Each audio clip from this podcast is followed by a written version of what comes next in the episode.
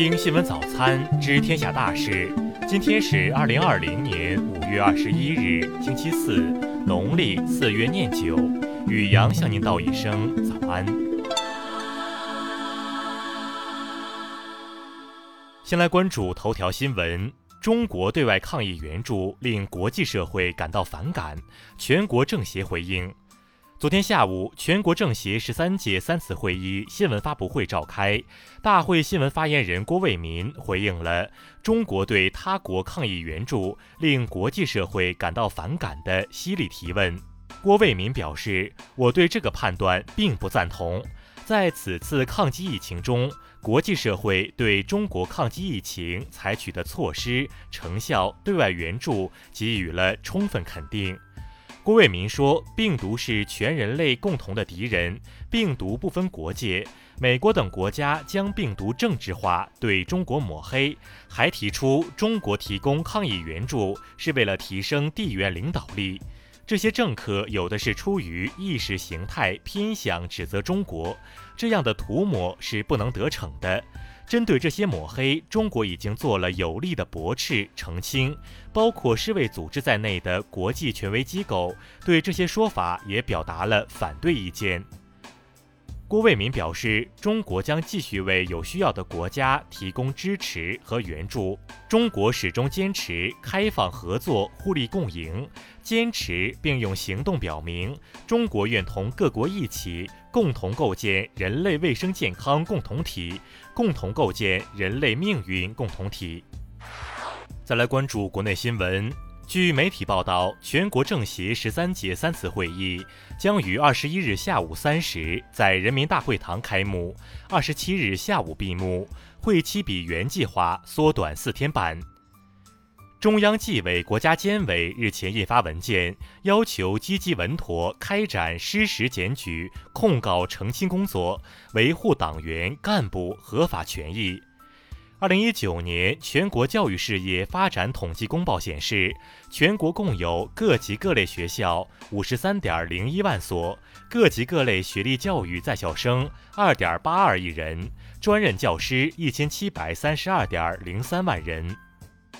民政部近日印发文件，将开展对天价彩礼、低俗婚闹等不正之风的整治，建立健全长效机制，助力脱贫攻坚，推进社会风气好转。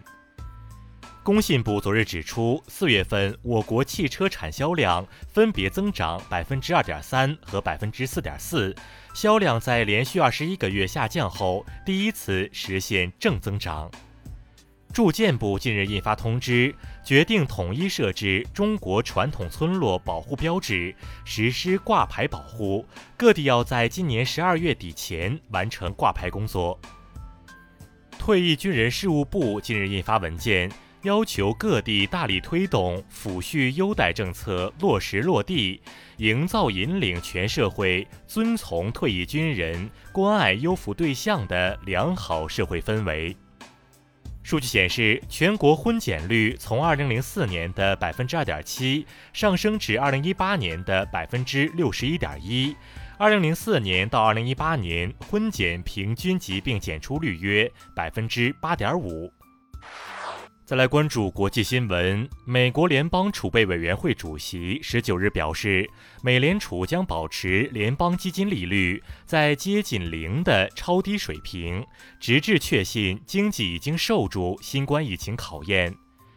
美国国会预算办公室十九日发布预测，认为美国二季度 GDP 按年率计算将下降百分之三十八，失业人数将比二零一九年底增加两千六百万。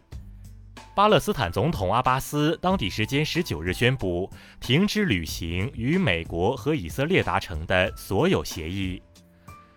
俄罗斯副外长十九日表示，俄方意在寻找现有问题的有效解决方案，巩固世卫组织作用，防止其弱化并变成清算政治账的平台。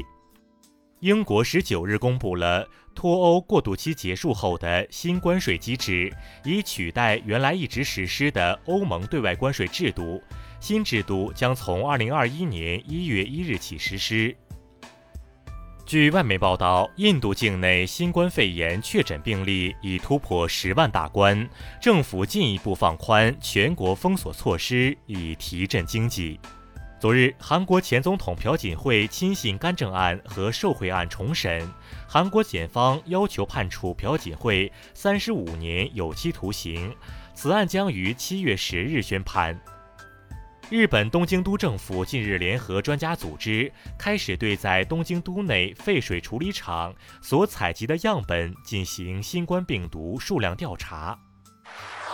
再来关注社会民生新闻。针对部分企业和平台销售的安全头盔价格出现暴涨，公安部日前表示，将配合市场监管部门依法严查价格违法行为，斩断哄抬头盔价格的违法链条。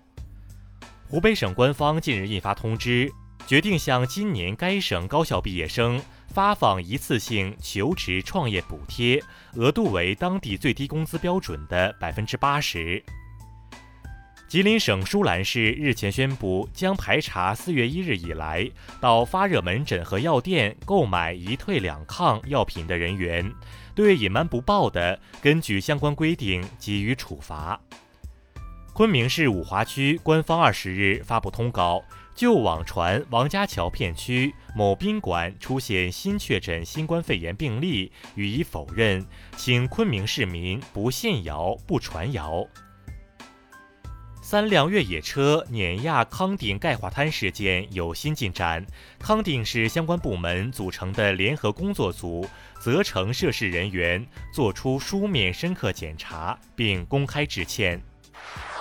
再来关注文化体育新闻，昨日十五点三十分，山东鲁能与青岛黄海青港在鲁能基地进行了一场热身赛，最终黄海二比一获胜。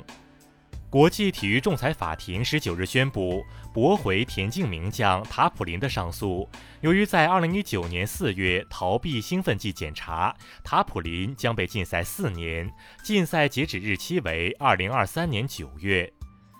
最新研究表明，由于各国政府采取防止新冠肺炎疫情传播的政策，截至今年四月初，全球二氧化碳日排放量比二零一九年平均水平下降了百分之十七。